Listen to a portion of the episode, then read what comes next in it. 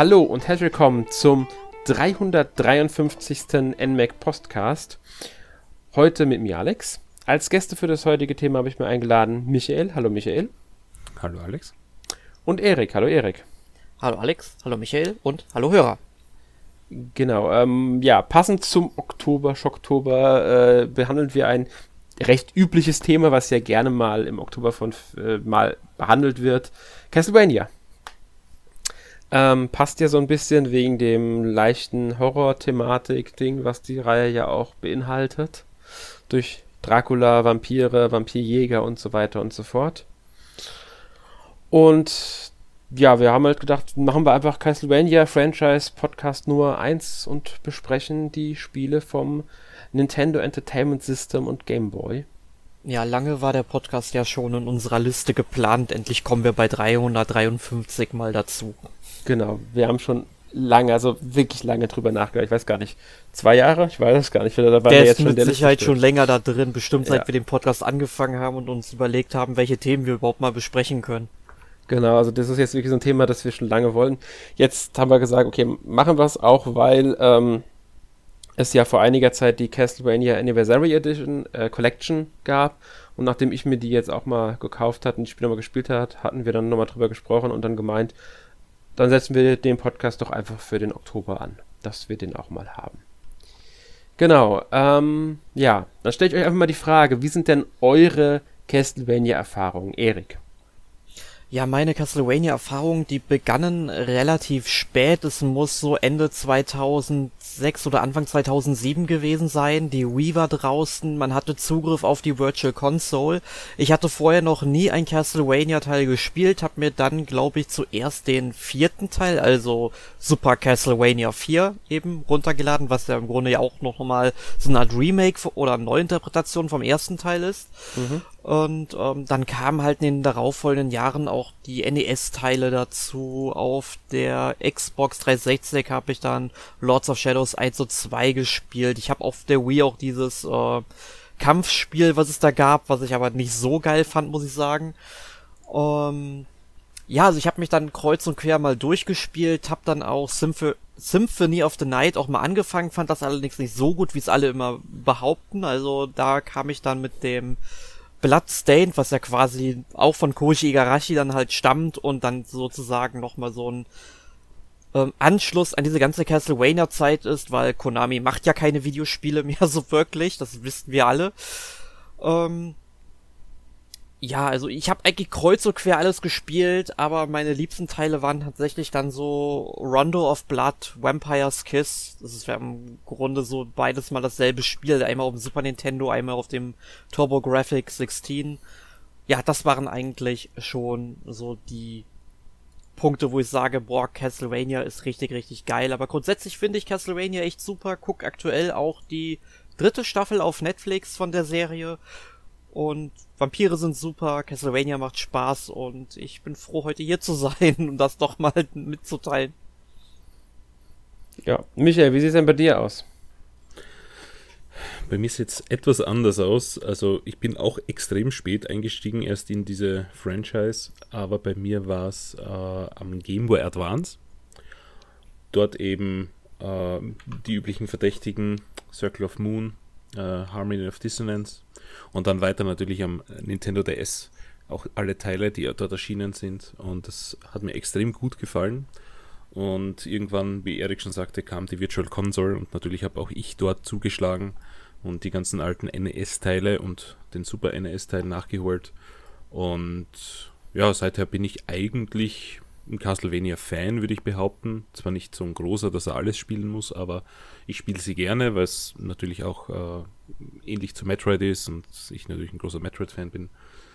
Und äh, muss aber ehrlich gestehen, dass ich in den letzten Jahren die ganzen Castlevania-Teile nicht mehr verfolgt habe. Also bin ich bei diesen 3D-Teilen äh, eher ausgestiegen. Für mich ist Castlevania in 2D eine wirklich, äh, naja, Offenbarung würde ich es nicht nennen, aber es sind schon sehr solide Spiele und die 3D-Teile haben mich irgendwie nie so gereizt. Gut, ähm, ja, ich habe tatsächlich früher als ihr angefangen, wie es aussieht. Äh, bereits Anfang der 90er mit den NES-Spielen. Ich könnte jetzt nicht sagen, welches das erste war, ob es Castlevania, Castlevania 2 oder Castlevania 3 war. Ich habe die irgendwie mehr eher durcheinander gespielt. Also die gab es auch alle drei schon. Also muss irgendwann 92, 93, 94 gewesen sein wahrscheinlich. Ähm, habe auch damals das erste Spiel vom Game Boy gespielt. Das weiß ich noch sehr genau, dass es der Teil war. Ähm, den besitze ich auch noch. Das Modul liegt bei mir noch hier rum. Die anderen habe ich immer nur ausgeliehen gehabt. Und das Spiel, das ich dann als erstes auch selbst besessen habe, war Super Castlevania 4, äh, was bis heute eigentlich für mich das Castlevania ist, das mich wirklich zu dieser Reihe gebracht hat. Also ich habe dieses Spiel damals so viel gespielt, ich habe es so gut gefunden, ich habe es einfach geliebt. Ähm, und finde es auch heute immer noch äh, von den klassischeren Castlevanias mit eins der besten. Ähm, muss sagen, danach bin ich ziemlich ausgestiegen aus der Reihe. Ich habe viele Teile bis heute noch nicht nachgeholt, also Rondo of Blood, äh, Symphony of the Night, eigentlich alles, was auf dem GBA und DS erschienen ist, habe ich nicht wirklich gespielt. Äh, was ich sehr, sehr schade finde, weil ich die Spiele äh, immer noch sehr interessant finde, aber aus verschiedensten Gründen habe ich das irgendwie nie geschafft. GBA war für mich einfach nicht so mein Gerät und auf dem DS habe ich es einfach nicht. Ich weiß auch nicht, irgendwie sind die Spiele bei mir immer äh, untergegangen. Äh, Lords of Shadow 1 habe ich dann nochmal gespielt. Fand ich auch gut, habe es aber nie beendet. Und das war dann eigentlich auch meine Castlevania-Zeit. Bis ich vor kurzem ähm, halt die Castlevania Anniversary Collection gekauft habe und damit dann wieder so einen gewissen ähm, Weg zurück in die Reihe gefunden habe und auch wieder so meine Freude an den Spielen gefunden habe. Ähm, Wobei ich auch sagen muss, ich habe auch mal das N64-Spiel gespielt, also Castlevania 64 hieß es, glaube ich, dieser erste 3D-Versuch, der so grottenschlecht war. Das Spiel war übel. Ich weiß nicht, ob ihr es jemals gespielt oder gesehen habt. Ähm, ja, also das, das, das, fand ich ganz schlimm, das Spiel. Ich habe mal, ich habe mal ein paar Screenshots gesehen, die sahen ganz okay aus, aber das, aber Screenshots zeigen halt nicht, wie das Spiel in Bewegung ist und wie das Gameplay halt funktioniert. Und ja, irgendwann will ich den Teil auch mal nachholen, einfach nur um eine historische Lücke zu schließen, glaube ich, nach deiner Ausführung. Mhm. Um, ähm, aber gespielt leider nie selbst. Ja, so rein äh, optisch war es natürlich für ein, für ein N64-Spiel vollkommen in Ordnung. Spielerisch fand ich es halt echt nicht gut. Ich weiß nicht, wie ich es heute noch sehen würde. Es ist auch ein bisschen her. Ich hab's, auch das habe ich selbst nie besessen, sondern auch nur ausgeliehen gehabt und äh, beziehungsweise nicht mehr ausgeliehen. Ich habe es einmal irgendwo gespielt bei einem Freund, glaube ich, oder so. Ähm, und ja, das, das war's halt. Aber gut, die Teile, die wir heute besprechen, kenne ich dafür ähm, alle, glaube ich sogar, tatsächlich. Ähm, müsste ich sie alle zumindest mal gespielt haben. Und deswegen, ähm, ja. Würde ich sagen, steigen wir dann auch direkt mal ein mit Castlevania. Am 26. September 1986 in Japan für das Famicom erschienen, beziehungsweise im November 88 in Europa für das Nintendo Entertainment System hat die Reihe natürlich begründet. Also man kann hier natürlich direkt sagen, äh, dieses, das, das, das Castlevania, um es mal kurz zusammenzufassen, hatte dieses leicht äh, horrorartige äh, Gotik. Thematik, also Dracula wird nicht aufgegriffen, das Bram Stokers Dracula weiß natürlich jeder. Was ich halt auch finde, sie greifen auch sehr viel von diesen klassischen Horrorfilmen von Universal und Hammer Studios mit, haben sie mit eingebaut. Das Frankensteins Monster hier, Medusa da und so weiter. Man merkt da schon so ein bisschen die Ästhetik auch dran äh, finde ich. Und ähm, das haben sie seit dem ersten Teil eigentlich beibehalten. Diese, diese typische Castlevania-Ästhetik. Weil ich, ja, ich, ich hoffe, ihr ja, wisst, was ich meine. Ja, ja, ich, ich weiß sehr, sehr gut, was du meinst. Also es war schon ein möglichst cineastisches Erlebnis, was man da auf dem NES damals erlebt hat, Ende der 80er. Und man hat dann ja natürlich auch eben, wie du schon sagtest oder aufgegriffen hast, ähm, ja, verschiedene Mythen aus verschiedenen Ländern auch damit reingebracht. Also es war im Grunde kein ja, also es war schon ein japanisches Spiel, aber ein japanisches Spiel, das, sag ich mal, ähm, internationale Mythen halt transkulturell aufgegriffen hat. Genau. Die haben es einfach äh, sich überall irgendwie ein bisschen bedient und das halt ähm, mit äh, eingebaut.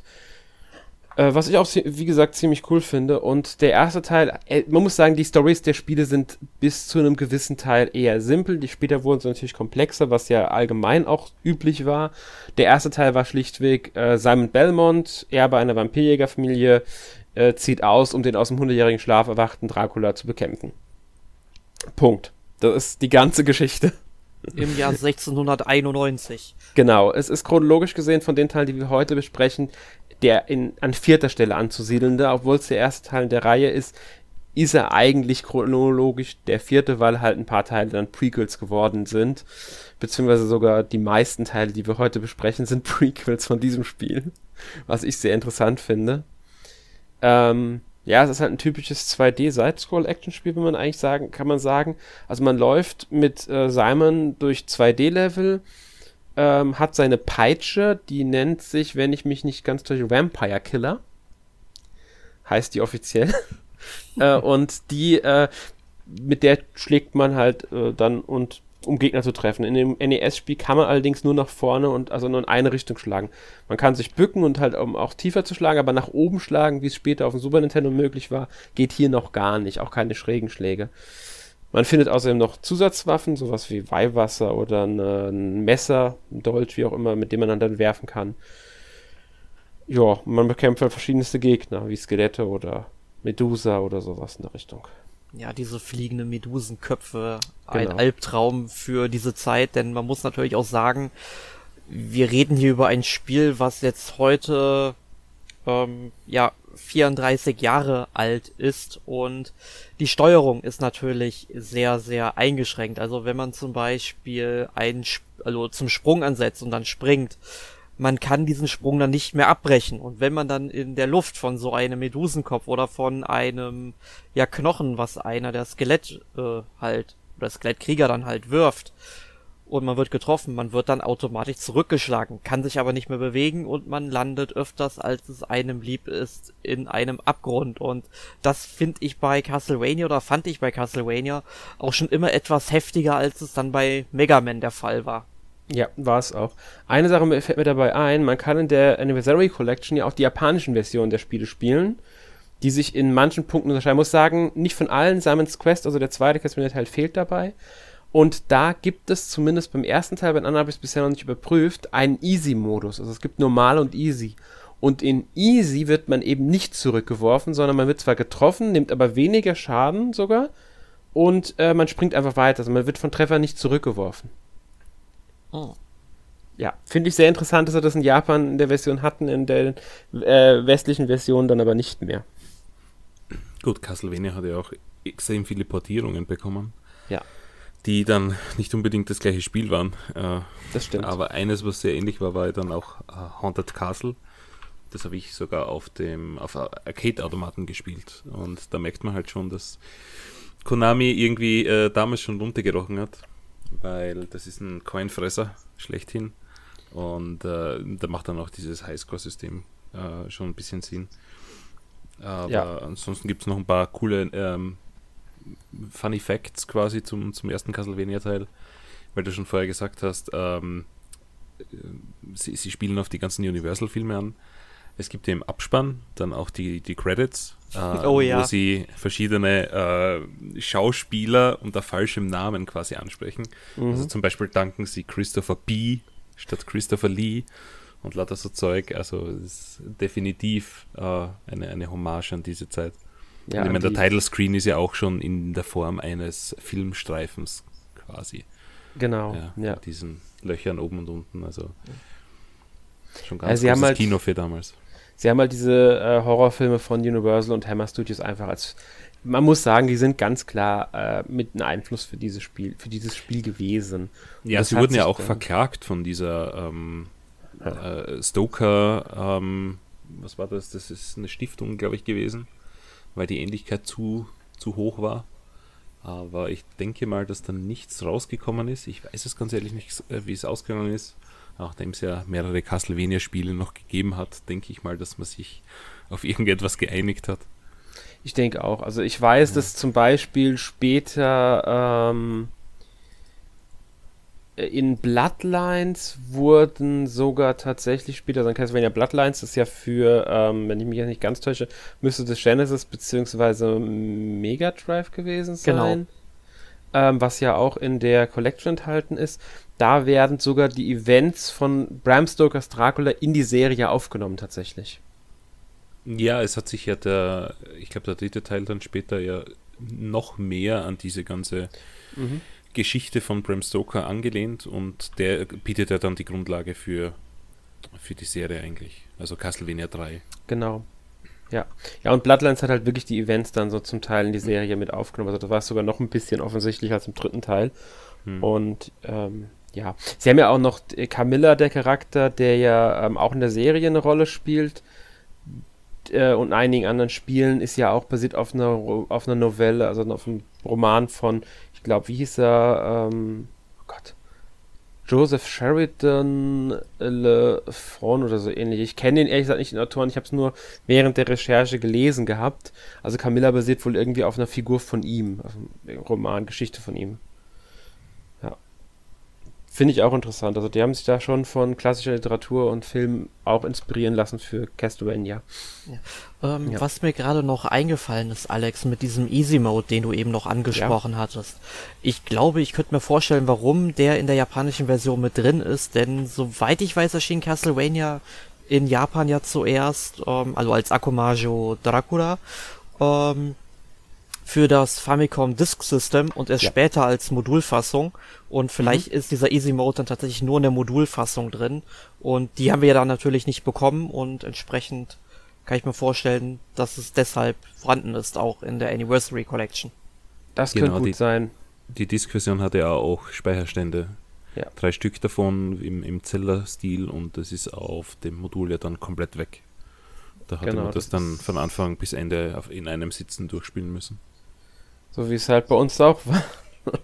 Ja, wir sind es gewohnt gewesen, wir Europäer. Mhm. Aber äh, finde ich doch äh, komische Entscheidung dann. Also, warum sie das komplett wegretuschiert haben.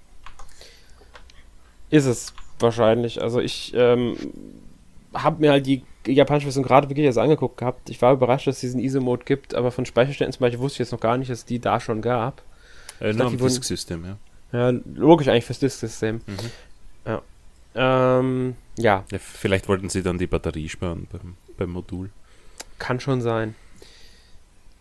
Auf alle Fälle der Erste, der diese Reihe halt begründet ähm, und hat viele äh, Sachen, also mal Gegner, Stil, Dracula als großen Bösewicht. Ich glaube, es hat lange gedauert, bis Dracula mal in einem Teil nicht der Bösewicht war. Das müsste natürlich auch Bloodlines gewesen sein. Da ist nämlich Elizabeth Bathory. Ähm, alle anderen Teile müssten bis dahin, äh, wenn ich mich nicht komplett täusche, Dracula als äh, Hauptantagonisten gehabt haben. Spoiler. Ähm, ja, absoluter Spoiler. Wird ja auch überall in jedem Spiel in der Story schon verraten, in der Story-Beschreibung. ähm, auf jeden Fall, ähm, ja, hat halt den Grundstein gelegt. Ich glaube, es ist ein sehr kurzes Spiel, muss man dazu sagen. Genau, sechs Level sind es, glaube ich. Sechs Level, genau. Ja. Also spielt man wenn man diese ganzen Medusa-Köpfe überwinden kann, dann doch recht schnell durch auch. Ja, also ist, wenn man die Collection hat, kann man sogar Save-Stats setzen. Das heißt, äh, dass man, auch wenn man stirbt, einfach neu laden kann, ohne dass man jetzt wieder alle, also einen bestimmten Bereich neu machen muss oder so weit. Aber genau. wer macht denn sowas? Äh, Leute, die keine Geduld haben oder die keinen Bock haben oder genervt sind oder was weiß ich. Save-Stats sind schon was Praktisches. Besonders wenn du für Speedruns übst. Wenn du das für einen Speedrun übst und eine Stelle immer wieder üben willst, ist ein Selbstwert das Beste, was du haben kannst, weil das stimmt. Ähm, du je, mehr diese Stelle jederzeit neu üben kannst, ohne dass du das ganze Spiel erstmal neu spielen musst. Ja. Dafür sind Save-Sets immer gut. Ja. Gut, ich würde sagen, wir kommen dann direkt mal zum zweiten Teil. Der ist nämlich nur nicht mehr, mehr ein Jahr danach in Japan erschienen, 28. August 1987. Ähm, und im Februar 1990 in Europa also Castlevania 2, Simon's Quest, ist ja sogar ein direkter Nachfolger des ersten Teils. Ähm, storymäßig, Simon Belmont wurde von Dracula, nachdem er ihn besiegt hat, mit einem Fluch belegt. Jetzt muss er die Körperteile von Dracula finden und ihn äh, wiedererwecken und nochmal besiegen, um diesen Flug, Fluch zu brechen. Sie haben halt sich was aus dem Finger gezogen, um einen zweiten Teil machen zu können, würde ich mal behaupten. Ähm, spielt sieben Jahre nach dem ersten Teil und ist chronologisch damit quasi der fünfte.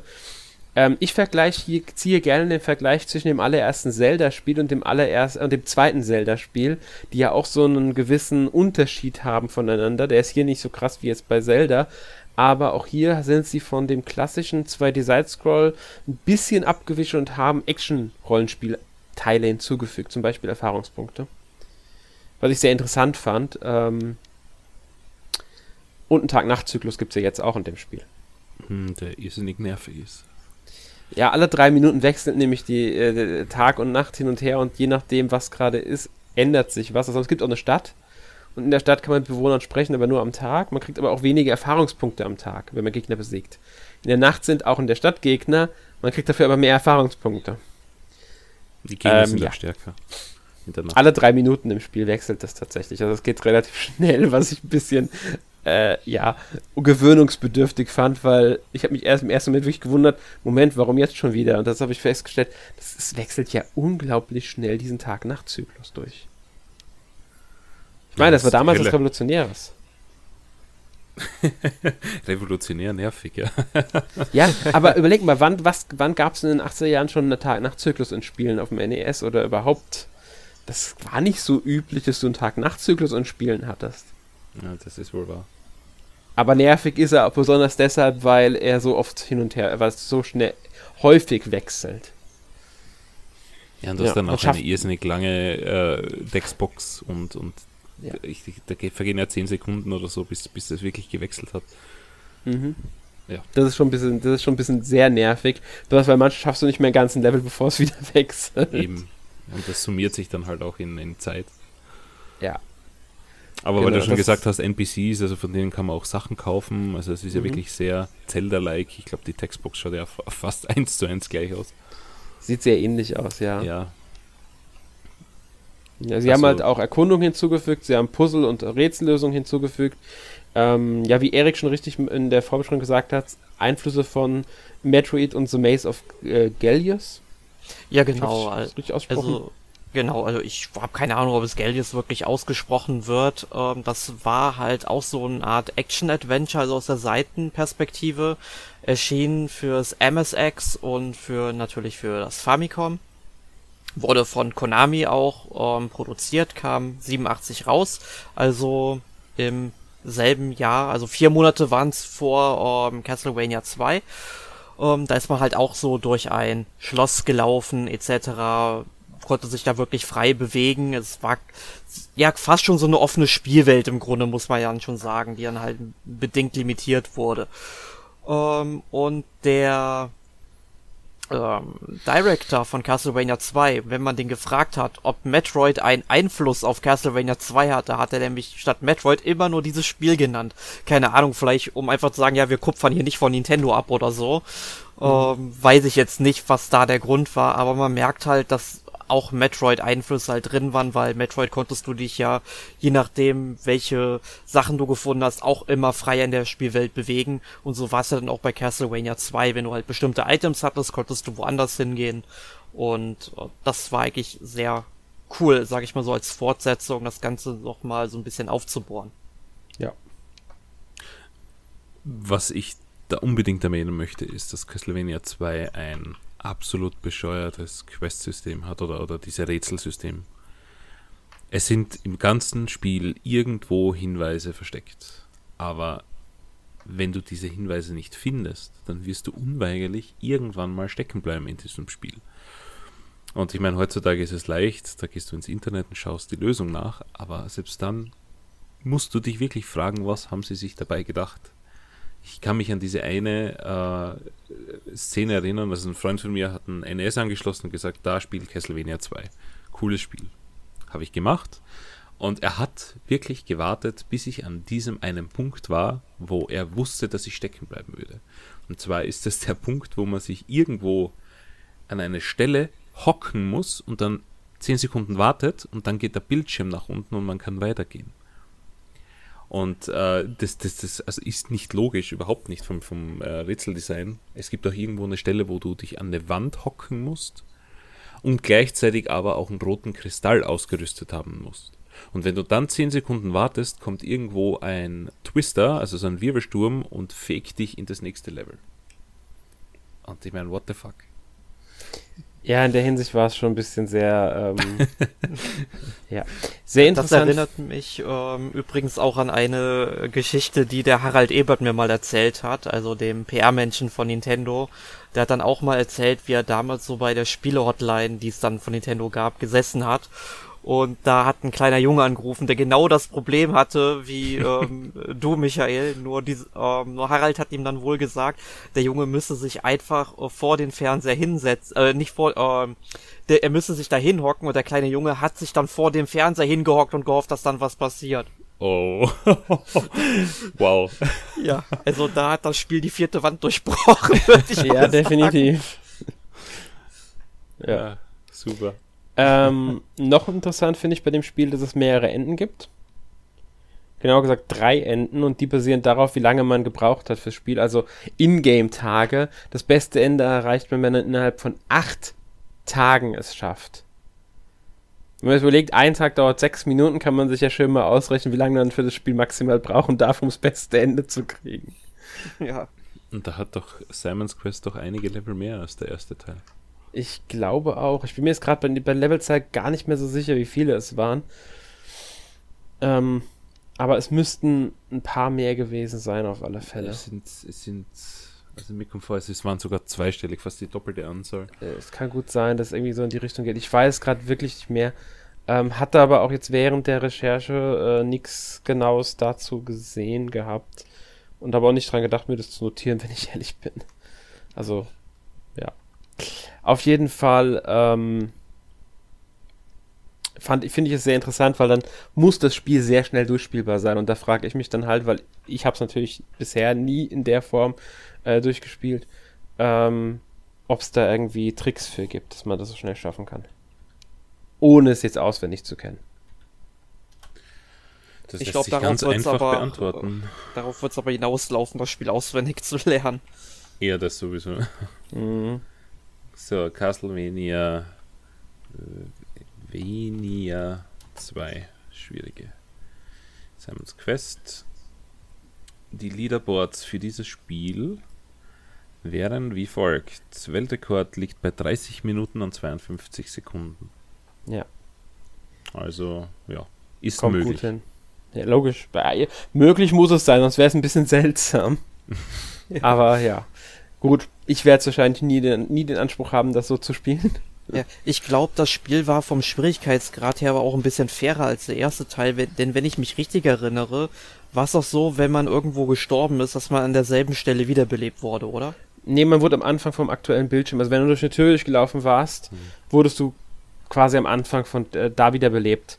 Also nicht direkt an der Stelle, an der. Oh, stimmt nicht. Stimmt nicht. Es war, wenn du gestorben bist, wurdest du da wiederbelebt, erst in alle Leben weg waren und du Continue genommen hast. Dann bist du am Anfang im Raum wiederbelebt worden. Oder so ah, genau, das. so war's. Irgendwie ja. so war das. Ähm, weil du hast recht, wenn du gestorben bist, bist du, hast du an der Stelle weitergespielt, an der du ähm, warst, glaube ich. Bin mir jetzt nicht 100% sicher, ich meine, so war es, ja. Aber ja, diese, diese Tode waren sicher weniger. Diese ja. ähm, Bottomless Pit Tode. Es ist insgesamt ist es leichtere Spiel, wenn man mit dem ersten Teil vergleicht.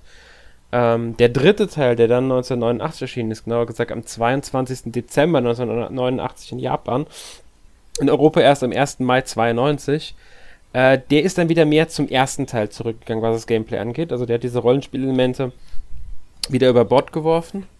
Ähm, hat aber sich abzweigende Storypfade beibehalten. Also man kann an manchen Stellen quasi wählen, wie man weitergeht und dann kriegt man halt, ändert man auch so, hat man so einen leichten Einfluss. Also es ist nicht so wie jetzt heutzutage in Spielen, aber es gibt abzweigende Storypfade auf alle Fälle. Ähm, storymäßig spielt man jetzt, das ist, spielt also vor den anderen Teilen, das ist 19, äh, 1476 von den Spielen, die wir heute besprechen, quasi der erste im Grunde in der Chronologie ähm, da geht es jetzt darum, dass Trevor C. Belmont von, also die Kirche hat die Belmonts mal abgelehnt, aber jetzt brauchen sie ihn, damit er Dracula besiegt. Und deswegen kriegt er den Auftrag von der Kirche, Dracula zu besiegen. Das ist so quasi ganz grob gesagt die Story äh, von Castlevania 3 Dracula's Curse. Ähm, ja, das wie gesagt wieder stärker an den ersten Teil erinnert. Allerdings, ich finde, sich ein Ticken besser spielt, weil obwohl man immer noch keine äh, Möglichkeit hat, nach oben zu schlagen oder sowas, finde ich, fühlt sich die Figur ein bisschen besser an. Rein von der, vom Spielen her. Weiß nicht, ob ihr wisst, wie ich mein, was ich genau jetzt meine. Ja, ich finde, es fühlt sich flüssiger mhm. einfach an, das Spiel. Ich finde, es ist aber äh, sehr viel schwerer als der erste Teil. Das ist es definitiv. Also finde ich zumindest. Ja. Teilweise recht unfair sogar. Also es gibt einige mhm. Stellen, wo wo extrem viele Gegner aufeinander kommen und du von allen Seiten beschossen wirst, dann kommt noch irgendein Gegner dahergeflogen und also du hast eigentlich keine Chance auszuweichen. Also da hatte ich einige Fruststellen. Ich habe es diese Woche auch gespielt und ja, ich würde fast sagen, es, es ist sicherlich der, der beste Teil von der NES-Ära, aber, aber es ist auch der schwerste. Ja, das ist er definitiv. Also ich habe es auch nochmal gespielt die Woche. Ähm, bin jetzt nicht sonderlich weit gekommen, wenn ich ehrlich bin. Ähm, und ich finde es ich find's schon sehr äh, anstrengend teilweise. Ähm, was, was bei dem Teil jetzt die Besonderheit ist, es gibt mehrere spielbare Figuren, also nicht nur Trevor, sondern auch äh, Sypher, Grant und Alucard ähm, die man, denen man begegnen kann. Die schließen sich einem dann an und dann kann man zu ihnen wechseln. Sie haben eine besondere Fähigkeiten, die an manchen Stellen einem das Spiel erleichtern, beziehungsweise ich glaube sogar zwingend notwendig sind, um weiterzukommen. Das, da bin ich mir jetzt gar nicht mehr ganz sicher, ob das zwingend war. Ist aber für das erste Spiel, in dem auch Alucard drin vorkommt, der Sohn von Dracula ohne jetzt hier viel zu viel zu spoilern, aber das weiß jeder Mensch heutzutage, weil es in tausenden verschiedenen äh, Medien schon behandelt wurde, auch in Anime-Serien, die nichts mit Castlevania zu tun haben oder was weiß ich. Es ist jetzt nicht der einflussreichste Name. Ähm, und auf diesem Spiel basiert ja, wie Erik schon am Anfang des Podcasts auch gesagt hat, zum Großteil die ähm, Netflix-Serie. Ja, ich glaube, die ersten beiden Staffeln thematisieren relativ so die Geschehnisse vom Spiel, oder? Ja, der dritten weitgehend. geht es dann, sag ich mal, eher, was danach passiert, ne? Ja, die dritte Staffel ist, glaube ich, dann ein bisschen freier, wobei sie auch da Elemente aus anderen Spielen übernehmen. Die ersten beiden Staffeln erzählen in weiten Teilen. Also sie haben viel, ein bisschen was hinzugedichtet natürlich, sie haben es ein bisschen erweitert, man, alles ja. storymäßig. Ähm, es passiert deutlich mehr, aber ansonsten ist es schon die grobe Story-Grundlage ist das hier. Was zum Beispiel fehlt, ist, dass Trevor von der Kirche beauftragt wird in der Serie, wenn ich mich richtig erinnere. Das haben sie jetzt da nicht so drin. Das ist ein bisschen anders. Also Beziehung zwischen Trevor und der Kirche in der Serie ist anders als jetzt im Spiel, aber das ist halt der Einfachheit auch des Spiels geschuldet. Ja. Aber auf dem Spiel basiert halt quasi dann doch die Serie und das sind halt die Charaktere, die sie benutzt haben. Was auch Sinn macht, weil man hat hier im Vergleich zu den anderen beiden Teilen deutlich ausgearbeitetere Figuren beziehungsweise auch Beziehungen, weil man hatte dann halt auch mal richtig, wirklich Charaktere, die auch eine Bedeutung hatten, die Namen hatten, ähm, die äh, auch die, die an der Story beteiligt waren. Das hat in den Vorgängern weitgehend gefehlt. Du hattest nicht irgendwie jetzt Leute, mit denen du die großen Namen hatten, außer dem Hauptcharakter, Simon. Ähm, ja. Äh, Besonderheit in der japanischen Version war übrigens der VRC6-Chip, wenn euch der was sagt. Also der sagte mir tatsächlich nichts, aber du hast hier schön aufgeschrieben, der hat dann für besseren Sound und bessere Grafik gesorgt. Und das muss ich halt immer mal wieder sagen, finde ich richtig interessant, was man damals eben mit Modulen machen konnte, was du heute mit ähm, CDs halt nicht mehr machen kannst. Ne? Mhm. Genau, also dieser, der, der Chip wurde von Capcom sogar selbst, in, äh, von Konami meine ich, von Konami selbst irgendwie entwickelt und hat da dann irgendwie, ich weiß, ich, hab, ich muss echt sagen, so ganz, ich bin jetzt kein Technikmensch, den kann ich da nicht so viel, aber das hat mit, mit irgendwie Soundchips und so weiter gearbeitet und hat da eine besondere nochmal ähm, Sache hinzugefügt. Was interessant ist, sie haben es nur in der japanischen Version verbaut, in den westlichen Versionen fehlt das komplett. Ja. Das heißt, im Westen haben wir einfach schlechtere Spiele bekommen? Ich weiß es nicht. Oder ja. war es da nicht notwendig, weil das äh, Nintendo Entertainment System gegenüber dem Famicom irgendwie einen Vorteil hatte? Also ich weiß halt immer mal wieder, wenn ich was zu Castlevania 3 lese, dass man dann doch schon die japanische Version deswegen spielen soll. Also vermutlich ähm, haben wir dann quasi die abgespeckte Fassung hierzulande, die jetzt nicht unbedingt schlecht sein muss. Ich habe jetzt auch noch keinen Soundvergleich gehört, aber von beinharten Fans, die wirklich auf die japanische Version schwören, äh, den glaube ich dann schon, dass, dass, äh, dass die japanische Fassung dann auch wirklich besser ist in diesen Disziplinen. Ich glaube aber nicht, dass das das Spiel jetzt unglaublich viel schlechter macht oder so. Ich auch nicht. Also man kann es ja ausprobieren in der Anniversary Collection, da sind beide Versionen drin. Ähm, nur vom zweiten Teil, wie gesagt, fehlt es ja. Und äh, da kann man ja dann austesten, ob es wirklich so einen großen Unterschied macht. Wenn man möchte. Also heutzutage noch. Damals müsste man die Originalmodule haben mit dem NES und Famicom, das auszuprobieren. Aber sagen, das machen eigentlich, äh, wenn das, wenn das emuliert wird, richtig, dann heutzutage, glaube ich, macht das keinen Unterschied, aber auf der Original-Hardware wäre es wahrscheinlich äh, interessant zu sehen oder zu ja. hören. Definitiv wäre das mal interessant, aber gut. Wir wissen, wie dass es das gab und äh, ja. Ansonsten halt, wie gesagt, ähm, inhaltlich, storymäßig der umfangreichste Teil. Ich weiß jetzt gerade gar nicht, ob es von der Levelzahl her auch nochmal umfangreicher war als die anderen. Ich glaube, das müsste rein von der Spiellänge und Levellänge her ungefähr dem zweiten Teil entsprechen. Es könnte sein, dass es ein Ticken länger ist äh, bei den Leveln, aber ich, da bin ich mir jetzt auch nicht, also äh, insgesamt bin ich mir jetzt auch nicht ganz sicher. Ich glaube, es hing auch ein bisschen davon ab, ähm, welche Route man wählt. Also man kann ja, ich glaube, äh, ziemlich früh im Spiel oben oder unten wählen. Die obere Route gilt als die schwierigere, die untere ist außerdem eine kürzere Route. Da kann man irgendwie dann, glaube ich, zwei Level oder irgendwie sowas war das überspringen. Und ähm, deswegen ist es halt nie 100% eindeutig zu sagen, äh, wie viel Level und so, weil es halt äh, unterschiedliche Routen, wie gesagt, gibt. Die unterscheiden dann halt nochmal über die Spielzeit und auch über den Schwierigkeitsgrad. Ja, also Weltrekord liegt zwar bei 15 Minuten, aber der ist äh, ja. etwas, etwas äh, anders äh, zu werten. Äh, ansonsten kannst du ungefähr mit 30 Minuten Spielzeit rechnen, wenn du schnell bist. Ja. Also dürfte die, die Länge ziemlich gleich sein. Ja, Man kann auch, aber auch direkt dazu sagen, weil drei, so wie Michael das jetzt klingt, wenn du schnell bist bei 30 Minuten, ne? Man sollte dazu sagen, ich glaube, wenn man das Spiel zum ersten Mal spielt, dann wird man ein paar Stunden bestimmt dran sitzen. Ja, ja, natürlich. Also jetzt war nur der Längenvergleich quasi, wie es zum, zum zweiten Teil ist. Also wenn du ja. da die Speedruns vergleichst. Mhm. Ich nehme mal an, die sind optimiert und dann kann man sich wahrscheinlich die gesamte Länge ungefähr so wie den zweiten Teil auch vorstellen. Ja, ich denke auch so umfangmäßig müssten der zweite, der dritte ungefähr vergleichbar sein. Hm. Es ist einfach der erste ein bisschen kürzer. Genau. Aber gut, ich meine, der hatte wahrscheinlich andere, andere, ähm, ja, so wie die Arcade-Spielhalle dann auch schon im Sinn vermutlich. Und dort einfach ein stundenlanges Spiel zu spielen, wäre eher ungut. Ja. Ähm, ja.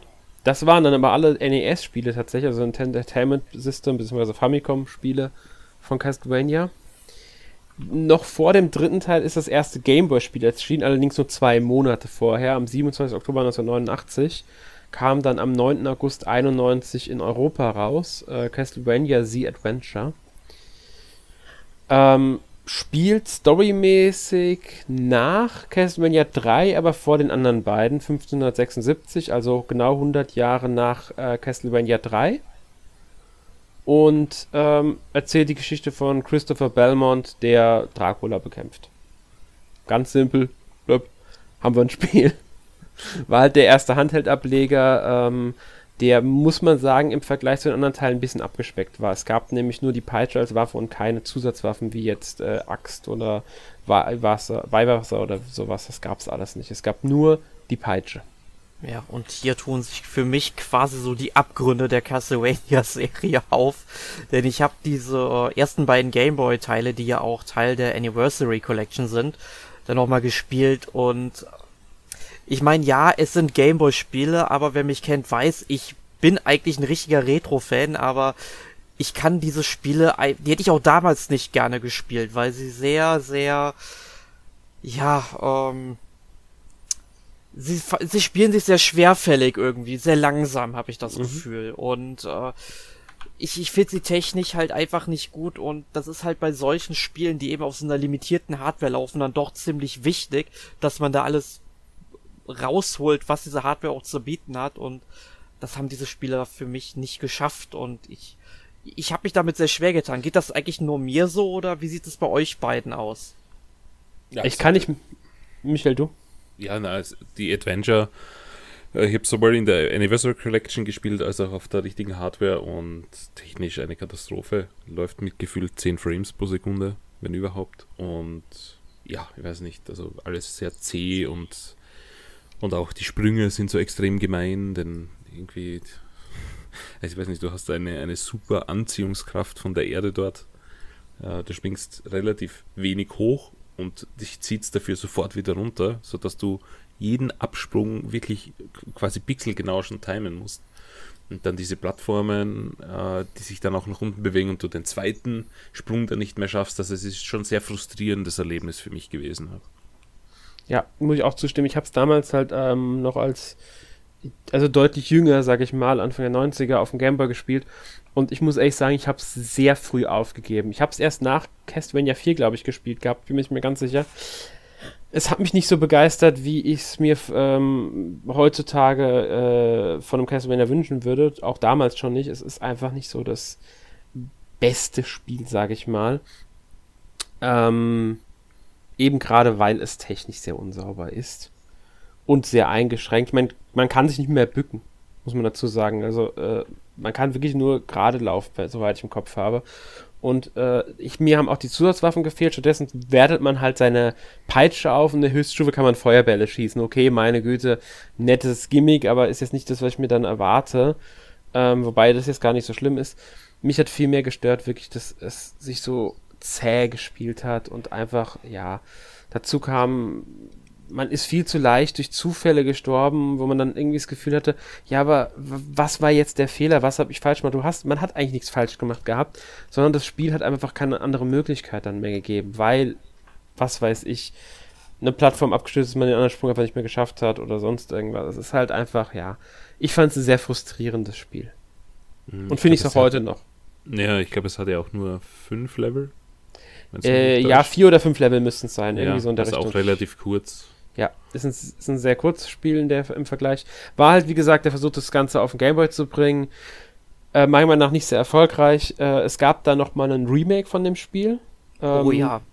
Für die, für die Wii, WiiWare-Titel müsste, wenn ich mich nicht komplett täusche, 2009 in Japan und 2010 in Europa erschienen sein. Das soll deutlich besser gewesen sein. Ich habe es ehrlich gesagt leider nicht gespielt. Dafür habe ich das damals sehr, sehr gerne gespielt. Kann man sich dann so ein bisschen wie halt ein um, 16 oder 32-Bit-Titel vorstellen, also wie um Super Nintendo oder Nintendo DS später. Ähm, also es, es, war schon ein sehr, sehr schönes Spiel und ich habe das echt gerne gespielt damals. Habe es, glaube ich, nie durchgespielt, ähm, aber das hat mir tausendmal mehr Spaß gemacht als die Gameboy-Fassung, muss ich sagen. Hm, ja, weil es wahrscheinlich viel besser gespielt hat. Rein optisch hat es mich immer so ein bisschen an eine bessere Super Nintendo-Spiel erinnert. Also ein bisschen hübscheres Super Nintendo-Spiel. Ähm, ich hätte es gerne, würde es gerne spielen, aber geht ja nicht mehr. Wie, where ist, also wie, äh, der Wii Shop ist ja abgestellt. Geht nicht ja. mehr, sowas zu kaufen. Aber ähm, da muss ich sagen, da hoffe ich sehr, dass Konami, ich meine, neue Castlevanias werden wir von Konami vermutlich nicht mehr bekommen, zumindest nicht so schnell, aber Konami haut ja doch noch gerne Collections raus, also vielleicht noch mal eine weitere Anniversary Collection zu Castlevania, wo dann die Rebirth-Fassung noch mit drin wäre. Das wäre doch eine coole Sache. Ja, nächstes Jahr wird sich, unterschreiben. Ich auch, sofort. Hm. Nächstes Jahr würde ich anbieten, da ist ja wieder Jubiläum von Castlevania. Äh, würde mir halt wünschen, dass er dann auch noch direkt ein paar andere Spiele aus der Reihe ähm, in eine Collection packen, aber dazu würde ich sagen, kommen wir später. Äh, was wir uns dann noch wünschen. Mhm. Äh, widmen wir uns erstmal dem zweiten Teil für den Game Boy, Castlevania 2, Belmont's Revenge. Hier die Besonderheit, heißt auch Castlevania 2, genauso wie Simon's Quest. Ähm, was teilweise für Verwirrung gesorgen könnte. Sie haben es äh, irgendwie, ich weiß nicht, wie man es nennen soll, ob es eine dumme Idee einfach nur war, zwei Spiele zu bringen für zwei verschiedene Systeme, die nichts mehr zu tun haben, die Spiele. Ähm, sie hätten es doch einfach, einfach Castlevania Belmont's Revenge nennen sollen und fertig. Aber okay, sie haben zwei dazugepackt. Ähm, die Story äh, geht 15 Jahre später weiter, auch wieder mit Christopher aus dem ersten Camper-Spiel. Sein Sohn Soleil ist die unter die Kontrolle von Dracula geraten und Christopher zieht aus, um Dracula zu bekämpfen und seinen Sohn zu retten. So, ganz simpel. Äh, spielt halt 1591, ist damit chronologisch gesehen der dritte Teil. Ja, ich muss sagen, rein technisch und spielerisch macht sich viel besser als der erste Teil meine, meinem Gefühl nach. Mm, ja, technisch ist es schon sehr viel flüssiger. Also das es, stimmt. Es läuft mit mehr Frames und, und äh, es ist ein bisschen mehr responsive. Also ich habe es ähm, auch diese Woche gespielt beide und ich hatte sofort äh, ein besseres Gefühl dabei. Ich will okay. nicht sagen, dass das Spiel besser ist, aber vom Feeling her war das um, um Welten besser als der erste Gameboy. Das ist nicht so zäh, das stimmt. Das ist es nicht. Ähm, ja, spielerisch kann, gut. Äh, es nicht. ist halt immer noch sehr eingeschränkt, wie ich finde. Ja, das ist halt leider dem Gameboy geschuldet. Ja. Es gibt aber immerhin zwei weitere Waffen, also zwei Zusatzwaffen, Heiliges Wasser und die Axt gab es dann. Äh, also Weihwasser heißt es ja nicht Heiliges Wasser im Deutschen. ähm, ja. Also Holy Water und Battle Axe halt. Ähm, eine Besonderheit, die ich sehr interessant finde bei dem Spiel, ist, dass man die vier Startlevel in freier Reihenfolge spielen kann, wie man Bock hat. Genau, das fand ich auch cool. Ja, das Und war halt gerade bei einem Gamer-Spiel. Das Finallevel. Ja. was man vielleicht noch halt. hm? ähm, erwähnen könnte bei diesen beiden Gameboy-Spielen, Konami hat ja für den Gameboy Color noch Collections rausgebracht mit, ja. mit Gameboy-Titeln und da waren diese beiden Spiele halt auch drin in jeweils einer Collection und die waren dann natürlich auch in Farbe und sehen dann meiner Meinung nach auch noch ein kleines bisschen besser aus. Und da finde ich es irgendwie auch sehr schade, dass die Game Boy Color Fassung in der ja, Collection halt fehlen. Die hätte man eigentlich auch noch dabei packen können als alternative Version. Ja, in der Anniversary, das stimmt. Da, da haben sie so ein bisschen gespart. Sie haben sich halt wirklich auf so ein, quasi auf ein Datum bezogen und alles bis dahin und fertig. Mhm. Ähm, habe ich so das Gefühl bei der Anniversary Collection. Und ja das stimmt. Das, das fehlt noch so ein bisschen. Ähm, ja. Also der, ansonsten muss man halt einfach sagen, der zweite Teil hat nicht viel anders gemacht als der ähm, andere Gameboy-Teil, außer halt, wie gesagt, ein bisschen schnelleres Gameplay, ähm, Startlevel und so weiter, aber es ist halt ein typisches Castlevania der klassischeren Art, sage ich mal, auf dem Gameboy. Ähm, es war aber besser als der erste Teil, das kann man schon so festhalten. Ist, glaube ich, auch insgesamt besser angekommen bei den Fans als der erste Teil. Wenn ich mich jetzt nicht komplett täusche. Ja, gut, wenn du es anders ausdrücken möchtest. Eines ist Not und eines ist Elend. Äh, sind beides trotzdem keine, keine Spiele, die ich jemandem empfehlen würde. Nein, definitiv nicht. Er ist besser, ja. ja. Also sind keine Spiele, die man braucht und ähm, wegen denen ich mir jetzt die Anniversary Collection kaufen würde. Man hat sie dabei und kann sie spielen. Fertig. Ja, das hat mich sowieso verwirrt, dass die in der Anniversary Collection dabei waren. ja, weil sie halt. Es äh, jetzt andere, andere bessere Titel gegeben, aber. Ja. Zum Beispiel den nächsten Teil. Das dritte und letzte Gameboy-Spiel, Castlevania Legends, das irgendwie kaum jemand kennt oder das bei vielen untergeht, ist sie, ähm, 27. November 1997, also ganze sechs Jahre nach dem letzten Gameboy-Teil. Und ähm, oh Gott, ich glaube, es müssten sogar ähm, acht Jahre nach dem dritten Teil gewesen sein. Dazwischen kam natürlich noch ähm, Super Castlevania 4 und so weiter. Also es ist nicht irgendwie, dass da eine lange Pause bei Castlevania insgesamt war. Aber es ist halt schon interessant, dass das Spiel dann doch recht spät nochmal auf ähm, dem Gameboy erschienen ist. Es ist parallel mit Symphony of the Night erschienen, was ja die Reihe in eine ganz andere Art nochmal gehoben hat, also schon nach Rondo of Blood und so weiter. Bloodlines war schon draußen. Und da haben sie aus irgendeinem Grund gesagt, ja, wir bringen nochmal ein Gameboy-Spiel. 98 stand in Europa erschienen. Äh, storymäßig sollte, also spielt es vor allen anderen Teilen, ist also eigentlich chronologisch damals der erste Teil gewesen und sollte so der Ursprung der ganzen Reihe sein. Ähm, erzählt von Sonja Belmont, die im Alter von 17 Jahren besondere Kräfte erlangt, sich mit Alucard verbündet und halt versucht, Kraft Dracula aufzuhalten. Ähm, sie hat jetzt, also sie sollte sozusagen diese, diese Urgestalt der ganzen ähm, Belmont-Familiendings sein. Ich glaube, sie müsste auch die Mutter von äh, Trevor sein, der dann im dritten Teil ja die Hauptrolle übernommen hat. Haben sie später aber gekippt, das Ganze, und das Spiel ist mittlerweile non-Kanon. Also es zählt gar nicht mehr zur offiziellen Kanon-Geschichte dazu, das Ganze, was da passiert ist. Ja. Sollte man vielleicht dazu sagen.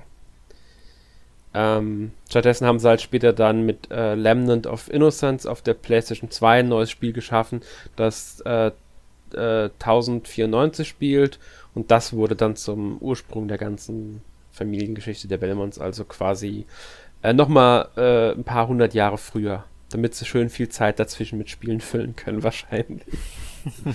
Oder was weiß ich. In dem Spiel dann auch erklärt, woher die Peitsche kommt, Vampire Killer, so. Und so weiter und so fort.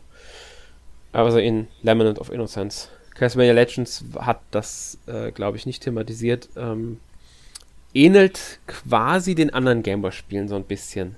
Ja, ich gucke mir gerade Game, äh, Gameplay-Material an und es sieht frappierend wie die ersten Teile aus. Ja, es läuft besser, muss man sagen, als der erste Teil. Ich weiß gar nicht, ob es besser als der zweite Teil läuft. Ähm, es hat ein paar Unterschiede, muss man dazu sagen, rein spielerisch. Weil ihr beide habt es, glaube ich, nicht gespielt, gell? Nein. Ich Ich kenne nur das sehr- Cover aus dem Ich habe es nur mal angespielt gehabt. Ähm, hab's auch, nie, auch das habe ich nie selbst gehabt. Ähm, es verzichtet auf die Zweitwaffen wieder. Genauso wie der erste Teil hat keine Zweitwaffen. Dafür gibt es diese sogenannten Soul Weapons. Die ähm, schaltet man, glaube ich, frei, indem man die Bossgegner, es gibt sechs Level, in jedem Level besiegt man einen Bossgegner und durch die bekommt man, glaube ich, dann diese Seelendinger, äh, Seelenkristalle, wie die heißen, und das schaltet man Soul Weapon frei. Das kann man als Magie eigentlich bezeichnen. Eins füllt die Energie auf, mit einem kann man kurzzeitig Zeit anhalten. Also es ersetzt, ist, quasi ist es nichts anderes als die ähm, Zweitwaffen, nur dass man mit Select jederzeit im Menü öffnen konnte, um eine von denen auszurüsten. Das heißt, die hat man nicht wieder verloren, man konnte dann frei wählen, welche man schon freigeschaltet hatte, konnte man dann ausrüsten und um die dann einzusetzen. Um die einzusetzen man aber auch wie in den anderen Castlevanias die Herzen gebraucht. Also auch da sind die Herzen äh, dann, die man ja eingesammelt hat, immer wieder, die ja nicht hier die Energie auffüllen in Castlevania, sondern quasi als Energie für die Zweitwaffe gelten. Ähm, die hat man gebraucht, um diese Soul Weapons einzusetzen. Finde ich eigentlich einen interessanten Ansatz. Weil es so was anderes ist. Ähm, dann hat es noch die Besonderheit gehabt, weil Symphony of the Night war ja auch zeitnah. Und deswegen ist das Spiel ein bisschen mehr in diese Richtung Metroidvania auch schon gegangen. Hat sich an Symphony of the Night orientiert, allerdings nicht so, dass man jetzt freie Erkundung oder so hatte. Man hatte schon diese abgeschlossenen Level. Sie haben einfach nur alternative Wege eingeführt, die zu Spezial-Items geführt haben. Aber es gab dann doch nur einen Weg, der aus dem Level rausgeführt. Also man musste trotzdem irgendwie diesen einen Weg nehmen, der zum Levelende führt, konnte aber im Level noch ein paar Boni entdecken quasi.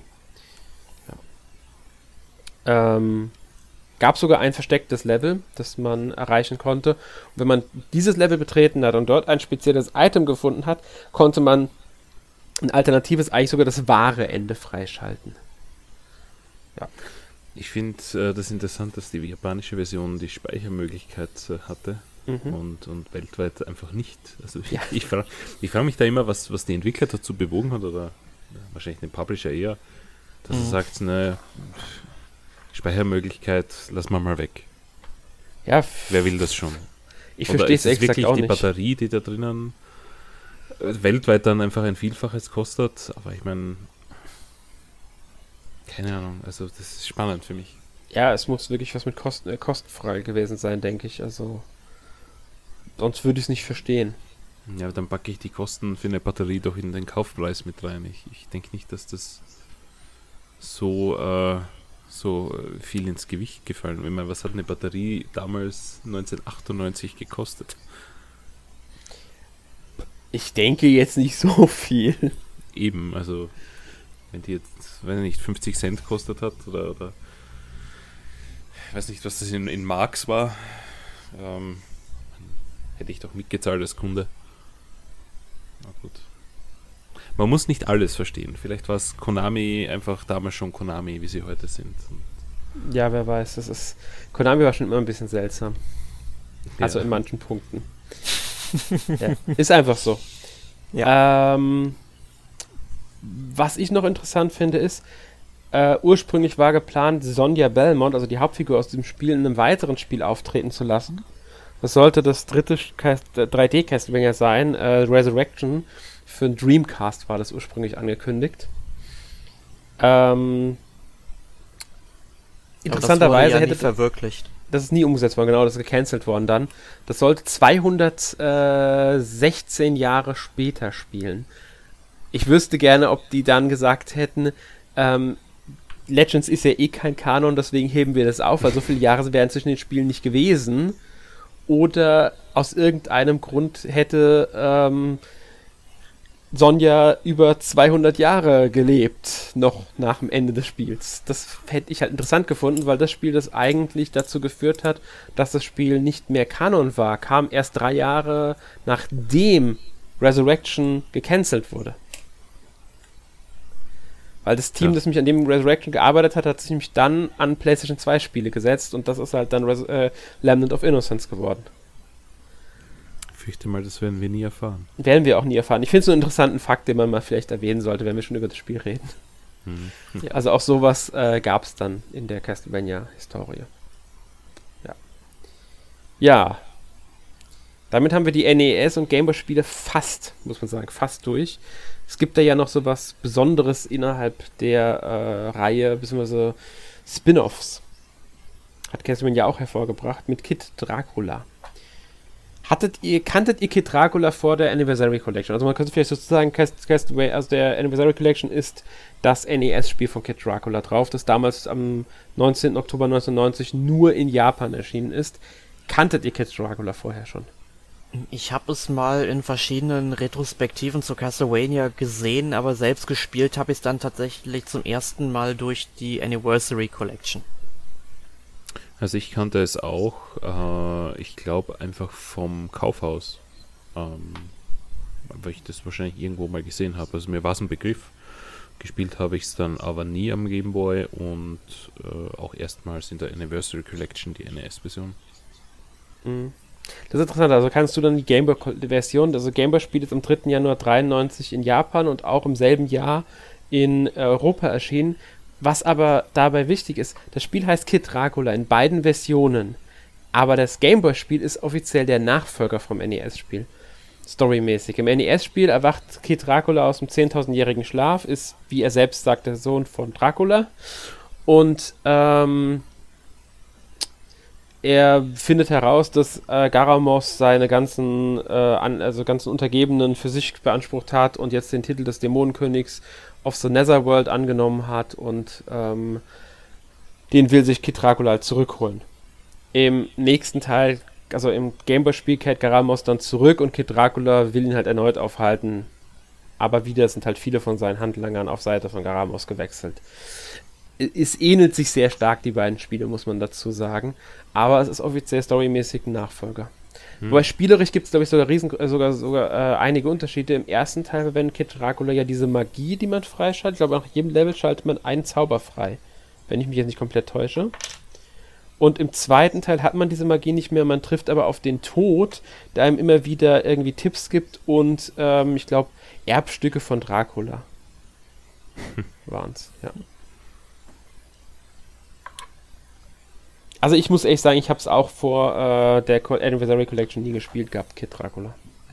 Ich, ich war jetzt gerade auch am Nachgucken wegen dem ähm, Titel, wo du meintest, dass der ja identisch ist. Ich dachte, okay, dann hat man den einfach in Europa so genannt, ne? Aber tatsächlich sind die Titel auch im Japanischen absolut ja. identisch, ja. Ja, sind sie, ich äh, weiß. Das habe ich, hab ich, hab ich auch, habe auch erst gedacht, Moment, da muss doch eigentlich ein Unterschied sein. Nein, das ist absolut identisch. Ja, ja, es ist fantastisch. Akumajo Special Boku Dracula-kun. Ähm, also finde ich fantastisch, dass die Japaner manchmal auch so bekloppt sind wie wir. Ja. Äh, und es sind nur drei Jahre dazwischen gewesen. Wenn es jetzt wirklich 10, 15 Jahre gewesen wäre, hätte ich gesagt, okay, da, da haben sie einfach einen Neustart, einen Fortsetzungsneustart gemacht, quasi. Aber nein, sie haben eine Fortsetzung gebracht und die war, ähm, ja, einfach identisch benannt. Fertig. Warum auch immer. Ja. Werden wir vermutlich auch nie erfahren. Außer es gibt eine zweite Collection mit diesem Spiel drauf und einer Background-Story, ja, mit dem. Das, hm. ja. Wobei das Gameboy-Spiel ja sogar bei uns erschienen ist. Also das, das könnte sogar, ähm, wenn man denn, ich weiß jetzt nicht, wie viel, viel Geld investieren wir wahrscheinlich, sich kaufen und auf Gameboy spielen. ja. Aber vielleicht ja, gut, kommt der, der wirklich eine zweite ja eh Collection. Free, also man könnte sich ja auch die japanische Version importieren. Das stimmt, ja. Aber damit sind wir jetzt auch eigentlich schon in den abschließenden Worten, die wir heute verlieren wollen. Und zwar, wir haben es jetzt öfters schon angesprochen, einige dieser Spiele sind in der Anniversary Collection enthalten, genauer gesagt die meisten. Nur Castlevania Legends und Kid Dracula vom Game Boy fehlen in dieser Collection. Und wir haben auch schon gesagt, wir würden uns eine oder sogar mehrere weitere Collections wünschen. Ähm, ich nehme mal an, da sind wir eigentlich alle einer Meinung. Konami bringt noch mehr Castlevania Collections. Oder? Ähm, sicher mehr Collections als Spiele, weil ich glaube, die letzten sechs Jahre kam da nichts mehr von, von dieser Franchise. Ähm, ja, das also. letzte kam 2014. Eben, also bitte eine zweite Collection mit Symphony of the Night und allen Spielen, die die sonst noch nie in einer äh, Nintendo-Konsole gab. Also ich würde tippen, also Symphony of the Night würde ich jetzt gar nicht meine Collection tippen, da würde ich wirklich vermuten, dass er eher das, was bereits für PS4 und äh, Xbox One und so weiter erschienen ist, Rondo of Blood, Symphony of the Night, Doppelpack, was es da gibt, dass das irgendwann auf der Switch erscheint, einfach portiert wird. Halte ich für wahrscheinlicher als jetzt eine Portierung, ähm, also eine, die, die Spiele in einer Collection, ähm, allerdings gab es ja dann auch so Spiele wie halt jetzt Legends, was noch nicht drin war. Das könnten sie irgendwo reinpacken, auch wenn es nicht offiziell zum Kanon dazu zählt. Wäre es halt interessant, ähm, es einfach quasi zu haben. Ähm, Die ganzen Game Boy Advance Castlevanias wäre eine Möglichkeit. Super Genau. easy zu emulieren. Ja. Das Nintendo 64-Spiel. Ich meine, mittlerweile gibt es mehrere N64-Ports auf der Switch. Mhm. Auch wahrscheinlich relativ easy. Ähm, die DS-Teile wären sehr cool, aber da gebe ich ehrlich zu, äh, ich weiß nicht, wie toll das ist. Ich habe noch nie auf der Wii U ein DS-Spiel gespielt in diesem Emulator, den Nintendo da ver veröffentlicht hat. Ähm, wenn Nintendo den freigibt und die Leute sind okay damit. Ja, aber ich weiß nicht, ob dieser Touchscreen so gut funktioniert. Auch nicht mit, mit dem Stift. Ich habe den da zwar vor mir, aber der ist doch relativ breit, also keine Ahnung, ob das gut funktionieren würde. Ja, ich, ich weiß ehrlich gesagt auch nicht. Also ich würde mir am ehesten tatsächlich wünschen, ähm, dass sie alle DS-Teile irgendwie rüberbringen. Allerdings denke ich, wäre da zu viel Arbeit für notwendig, damit sie das portieren können. Hängt natürlich immer stark davon ab, wie stark sind die ähm, DS-Elemente in den Spielen. Aber ja, also was ich mich ähm, erinnern kann, relativ wenig. Ja, das, Das halt dürfte die nicht so das. Problem sein, weil ich meine, es gibt ja auch sowas wie die Mega Man Collection, also mit hier ähm, äh, die letzte, die es gab, mit den Zero-Titeln und äh, da gab es diese zwei Ableger für den äh, DS, waren, waren das die X? War, kann das sein? Das war Z, ja, Mhm, waren sie, ja. waren sie Ex. Genau, das waren ja halt auch DS-Spiele, da musste man halt auch ähm, auf dem Touchscreen quasi damals was machen. Man konnte es dann irgendwie mit dem Stick, mit dem rechten Stick halt irgendwie bewegen. War halt gewöhnungsbedürftig, hat aber irgendwie geklappt, weil man es halt auch nicht so oft machen musste. Also das wird schon irgendwie gehen. Und ich fänd's aber grundsätzlich super, wenn Konami dann noch weitere Castlevania Collections bringen würde. Also ich fänd's halt geil, wenn man halt so, so diese N64-Ableger, dann für den Game Boy Advance, für den DS, also alles, was da so im Grunde noch gekommen ist, gerne auch in so einer chronologischen Reihenfolge noch, äh, wieder mit Bonusmaterial rein und vielleicht ein paar Komfortfunktionen noch, wenn die leicht zu programmieren sind bei den Spielen. Fände ich super grundsätzlich. Ja, würde ich mich auch anschließen. Können auch gerne so Sachen wie das Remake von ähm, dem ersten Gameboy-Spiel mit reinpacken. Ähm, Genau. Vielleicht das Remake von Rondo of Blood von der PSP noch irgendwie mit hinzufügen. Dracula X Collection, äh, Chronicles hieß es, glaube ich. Mhm. Das Einzige, was ich für ein bisschen unwahrscheinlich halte, sind die Lords of Shadow Spiele. Also für noch unwahrscheinlicher als den ganzen Rest, sagen wir es mal so. Ach, die würden, würden sie vermutlich einzeln veröffentlichen, wenn er so laufen müssen, die auf der Switch eigentlich. Ja. Laufen definitiv, da bin ich mir auch, sicher. ja. Und dann Aber könnten die sie so weiß ich eigentlich. nicht. Sind die wirklich so, so ähm, heiß? Der erste Teil, den fand ich gut. Den zweiten habe ich leider nicht gespielt, aber der soll auch nicht so gut sein. Also ich kann da nicht zustimmen, der zweite ist auch gut. Es gibt zwar so ein paar äh, Momente, wo ich verstehen kann, dass die kritisiert worden, so mit diesen Schleichabschnitten, aber ich meine, zusammengenommen sind die vielleicht im ganzen Spiel 15 bis 30 Minuten lang und du hast sonst halt so, weiß ich nicht, 10 bis 15 Stunden mindestens an diesem Spiel gehangen. Also ich fand das wirklich, wirklich gut. Ne? Ich habe das sehr, sehr gern gespielt, auch wenn der erste Teil klar besser ist. Mhm. Was ich noch erwähnen möchte, ist, ich mache jetzt keine Werbung dafür und kriege auch nicht dafür bezahlt, aber wenn man mit dieser Collection liebäugelt und äh, so jemand ist wie ich, der gerne physische Module zu Hause hat, es erscheint auch physisch demnächst von Limited Run Games. Das haben sie bereits angekündigt, hat mich etwas überrascht. Ich glaube, da kommen sogar alle Konami Collections auf physischem Modul, also wer es noch nicht gekauft hat und, und lieber mit sowas liebäugelt, äh, noch ein bisschen warten. Ich glaube, das kommt sogar noch dieses Jahr. Das ist doch immer eine schöne Sache. Ja. Gut, ähm, so viel zu Möglichkeiten, was, also was wir uns noch wünschen würden und so weiter. Ähm, jetzt stelle ich nochmal die ganz kurze Frage. Wenn ihr jetzt von den heutigen Spielen, über die ich gesprochen habe, eins auswählen müsstet, welches ist eurer Meinung nach das empfehlenswerteste bzw. beste? Erik. Ich würde einfach sagen, die ähm, drei NES-Teile, die, also die ersten drei, die auf dem NES erschienen sind, die fand ich schon ziemlich gut. Ich würde mich da jetzt gar nicht auf einen festlegen wollen, weil so viel habe ich die leider alle nicht gespielt. Also ich habe keines von denen du jemals durchgespielt tatsächlich. Ähm, aber die haben mir alle sehr viel Spaß gemacht, wenn ich äh, daran zurückdenke und deswegen würde ich die wirklich empfehlen. Nee. Gut, dann lege ich mich aber doch fest und würde sagen Castlevania 3 in dem Fall für das NES. Also ich. Ja. Ja, ist meiner Meinung nach das Beste okay. und das technisch sauberste und am wenig frustrierendste von den unfairen Toden her. Aber es ist auch das Bockschwerste. Also, wenn man sich darauf einlässt, muss man schon ein bisschen Sitzfleisch haben, aber lohnt sich meiner Meinung nach.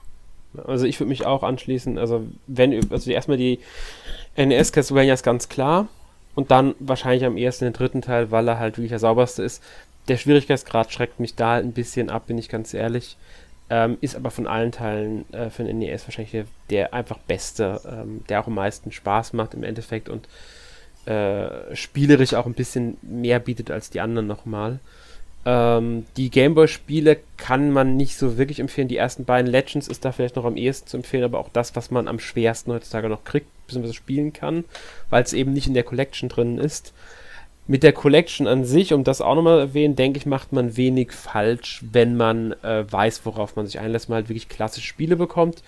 Besonders auch, weil ja noch dann Super Castlevania 4 für Super Nintendo und ähm, Bloodlines enthalten sind, die dann nochmal wesentlich modernere Spiele sind.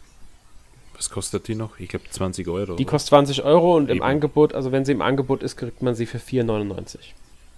4,99, das ist 4,99. Ja und die ist regelmäßig im Angebot. Ich habe schon, ich habe es wow. äh, auch schon im Angebot bekommen damals. Also wenn sie, sie ist relativ häufig im Angebot eigentlich in letzter Zeit gewesen und dann kostet es 4,99. Ja, wenn ja, man gut. sich das mal vor Augen hält, da zahlt man ein Cent weniger für ein, wie für ein einzelnes Spiel damals auf der Wii. Ja. Ja. Also, das ist ein No-Brainer, auch für 20 mhm. Euro eigentlich schon, aber ja. ja. Und da kann ich kommt sicher. Ja, und da kann ich auch dazu sagen, es gilt sowohl für die Switch als auch für die PS4. Da weiß ich, da kostet es bei beiden kostet es 19,99 und im Angebot hat es bei beiden auch 4,99 gekostet, als ich letzt gesehen habe, als im Angebot waren. Also, wenn da jemand interessiert dran ist. Beim PC und bei äh, der Xbox One weiß ich gerade nicht genau, wie sie im Angebot da liegen. Aber ich denke, das dürfte sich da nicht viel geben. Gut. Damit sind wir für heute mit dem Thema Castlevania durch. Und deswegen kommen wir jetzt zu unserer ähm, obligatorischen Rubrik, die wir kurz und knapp äh, abhandeln. Erik, was hast du letzte Woche gespielt? Ich habe in der letzten Woche oder eher gesagt in den letzten zwei Wochen zwei Spiele gespielt. Eines davon, das heute vermutlich letztmals im Podcast auftauchen wird, ist Persona 5 Royal. Ich habe es nach 187 Stunden endlich beendet, zu 100%, habe es auf der PlayStation 4 platiniert und kann nochmal an dieser Stelle sagen, dieses JRPG ist einfach fantastisch. Es ist ein so großartiges Spiel, eines der besten Rollenspiele aller Zeiten. Da kommt einfach keiner drum herum. Das muss man einfach gespielt haben. So. Und äh, das andere Spiel ist Secret of Mana, das ich gerade in der PlayStation 4 Fassung spiele, also das Remake, was so ein paar Jahren rausgekommen ist und eigentlich immer schlecht geredet wird, kann ich gar nicht unterstreichen. Ich spiele es jetzt zum ersten Mal und finde es eigentlich richtig gut und sogar besser als die Super Nintendo Fassung, weil einfach die ganzen Bugs nicht mehr drin sind. Und ähm, gut, es gab zwischendurch auch ein Patch, also diese Abstürze, die damals immer kritisiert worden sind. Ich habe es jetzt sechs Stunden gespielt, das Spiel ist mir kein einziges Mal abgestürzt. Dann wird es automatisch gespeichert, immer dann, wenn ich ein Gebiet wechsle, was auch total angenehm ist. Ähm, die Musik finde ich tatsächlich auch nicht so schlimm, wie sie gerne mal irgendwie ähm, beschrieben wird von verschiedenen ähm, Redakteuren in verschiedenen Rezensionen. Also kann ich alles nicht nachvollziehen, was die Leute dieses Spiel damals kritisiert haben. Nur eine Sache hat mich an diesem Spiel gewundert und da frage ich euch beide mal, äh, habt ihr das originale Secret of Mana gespielt? Auf dem Super Nintendo, ja. Genau. Ja, ist aber ewig her. Ja. wisst ihr eigentlich noch, ob irgendwie äh, das Waffenlevel und das Magielevel daran gebunden worden äh, oder gebunden waren, je nachdem wie viel Waffenorbs bzw. Mana-Saben man schon hat? Weiß ich nicht mehr. Weil ich kann mich echt dran, ich, ich meine zumindest mich dran zu erinnern, dass ich irgendwie äh, schon ein höheres Waffenlevel hatte als ähm, als jetzt, aber ich habe halt, mir ist halt aufgefallen, dass zum Beispiel, wenn ich nur äh, bisher drei Schwertorbs eben gefunden habe, dass mein Schwert ab Stufe 3 dann eben nicht mehr weiter aufleveln kann. Und genauso halt bei der Magie, dass die, je nachdem, halt habe ich zwei Mana-Samen, kann ich auch maximal auf Level 2 leveln. Ähm, das habe ich so gar nicht mehr in Erinnerung. Ich will jetzt nicht beschwören, dass es nicht so war, aber finde ich halt interessant, weil ich das natürlich auch gerne platinieren möchte und mich da sehr viel mit beschäftige, gerade wie man merkt. Aber auch äh, Secret of Mana auf der PlayStation 4 ist echt eine Empfehlung wert, würde ich an der Stelle mal sagen. Okay. Michael, wie sieht es bei dir aus? Was hast du gespielt? Ich habe diese Woche ein bisschen so meine Spielesammlung mal ausgemistet, unter Anführungszeichen. Äh, jede Menge Mist gespielt, äh, den ich mal so in der Wühlkiste gefunden habe. Äh, war jetzt nichts Erwähnenswertes dabei, aber das wird dann irgendwann mal wahrscheinlich verräumt werden, wo ich es nicht mehr sehe oder, oder getauscht werden gegen irgendwas anderes. Zwei Spiele habe ich dann aber doch länger gespielt. Äh, zum einen Captain Tsubasa, äh, habe ich letzte Woche schon erzählt. Ich habe dann endlich rausgefunden, wie man es wirklich richtig spielt und habe dann auch Matches gewonnen und mittlerweile halt auch durchgespielt. War nett, äh, aber ja, ich weiß nicht, das ist, ist ein bisschen ein bisschen zu wenig dann trotzdem gewesen für das, dass es ein Vollpreisspiel ist.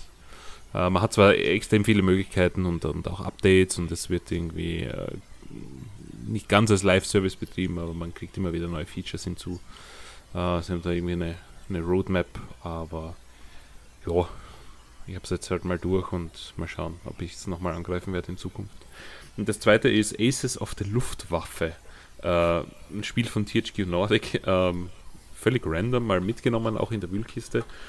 Und es ist ein, ein Schmupp, ein Shoot'em Up, äh, das eigentlich ganz witzig ist. Also hätte ich mir nicht erwartet, ist so ein bisschen eine Überraschung für mich. Äh, weiß nicht, ob es jetzt 30 Euro wert ist, aber ich glaube, der Wühlkistenpreis war irgendwas bei 10. Äh, für das ist das gute Unterhaltung. Also wer Shoot'em Up-Fan ist, sollte sich vielleicht mal anschauen. Ja, das war's. Ja, ja, dann bin ich dran. Ähm, ich habe Agatha Christie, The ABC Murders auf ähm, der Switch gespielt. Ich glaube, ich bereits 2016 für die anderen Konsolen und PC erschienen. Ist ein Point-and-Click-Adventure, beziehungsweise Point-and-Click nicht direkt, weil man bewegt die Figur direkt mit dem Stick. Ein sehr schönes Spiel, wie ich finde, eine sehr schöne Umsetzung des äh, klassischen Krimi-Romans, ähm, das sehr schön, das die Stimmung sehr gut einfängt und vom Comic-Stil halt auch an franco-belgische Comics erinnert. Ähm, hat mir viel Spaß gemacht. Da wird auch dann demnächst der, Text, äh, der Test auf unserer Seite erscheinen, also n-mac.org. Außerdem habe ich ähm, Leisure Suit Larry Wet Dreams Don't Dry. Ähm, das Reboot, den ersten Teil davon. Davon erscheint jetzt demnächst der zweite Teil oder ist schon erschienen. Ich glaube, der erscheint jetzt demnächst. Die hatten, glaube ich, erst nochmal eine Woche verschoben. Äh, für den PC, für die Switch noch nicht. Ähm, habe ich jetzt gespielt, auch auf der Switch mir sehr gut gefallen. Äh, ich habe ja Larry schon äh, in früheren Zeiten gespielt, also noch die guten Teile, muss man sagen. Ja, ich äh, wollte gerade sagen, weil die Nachteil, also Teil 7 ist ja mit, Abs mit Abstand der Höhepunkt gewesen. Haha, da bist, Höhepunkt sagen, sagen nicht Thema. alle. Es gibt sehr viele Larry-Fans, die Yacht nach Liebe, der siebte ja. Teil, äh, beziehungsweise eigentlich der sechste Teil. Ja, ja, ähm, stimmt, da fehlt weil ja. Den vierten gibt es ja nicht. Genau. Ähm, die, die, den mögen halt einige Fans nicht so gerne. Ich habe ihn aber damals auch sehr, sehr gerne gespielt, den siebten Teil. Äh, ja, sehe den auch mit als einen der besten bisher, weil ich finde den neuen Teil auch fantastisch. Da würde ich gar nicht mehr sagen wollen, welcher von den beiden Spielen jetzt der beste ist, also der bessere ist. Auch weil das neue einfach viel also es hat transportiert alles in, den, in die heutige Zeit, bringt den Zeitgeist mit ein und so weiter. Und da sind einige so gute Witze und Anspielungen drin. Und also es hat mir einfach wirklich viel Spaß gemacht. Ich freue mich jetzt wirklich schon auf den Nachfolger. Bin aber noch nicht ganz sicher, ob ich mir das dann für den PC hole, ob ich da auch auf die Switch-Version warte, weil ich es auch sehr angenehm auf der Switch zu spielen fand. Ähm, besonders auch im Handheld-Modus. Deswegen habe ich mich da noch nicht so ganz entschieden, aber auf alle Fälle habe ich es sehr gemocht. Man muss aber mit dem Humor klarkommen, sage ich ganz klar. Also das ist ganz sicher nicht politisch korrekt, dieses Spiel.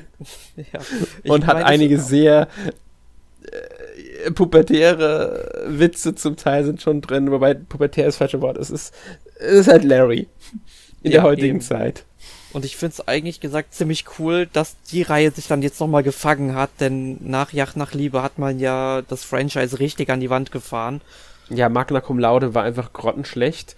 Ja. Ähm, da war dann eigentlich nur der, also sagen wir es so, es lag nicht daran, dass Oliver Porrer der Synchronsprecher von Larry war, aber es äh, sagt viel über das Spiel aus, dass es Oliver ja. Porrer war. Ja, das hast du gut beschrieben. Ähm, ja, also das war grottig. Ich glaube, danach kam auch nochmal eins, das war auch nicht so gut. Es gab dann nochmal ein Remake vom ersten Teil vor ein paar Jahren, das war sogar gar nicht mal schlecht. Ähm, aber da haben sie wirklich aus dem ersten Teil einfach nur Remake. Das war vollkommen in Ordnung.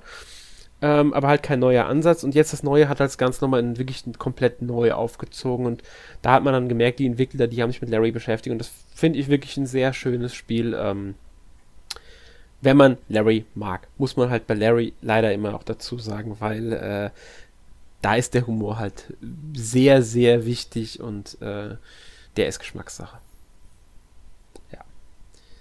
Gut, das war's aber auch von mir. Nächste Woche haben wir dann den Podcast 354 an, ja, es ist quasi unser Halloween-Podcast. Das Halloween-Special. Ja, Halloween-Special kann man sagen, auch wenn es nicht pünktlich MMXX. Ähm, wir werden uns mit Horrorspielen beschäftigen. Mehr sage ich mal nicht. Lasst euch überraschen. Ähm, ja, und damit verabschieden wir uns für heute. Ich hoffe, ihr hattet Spaß mit unserem Castlevania Franchise Podcast 1. Wenn ihr Anregungen habt, äh, Kommentare, Wünsche oder auch Fragen zu Castlevania oder auch speziell zu Horrorspielen, irgendwas zu Halloween, dann ähm, schreibt das bitte in die Kommentare. Und ja, wir werden es definitiv lesen. Bis zum nächsten Mal. Tschüss. Tschüss. Adios.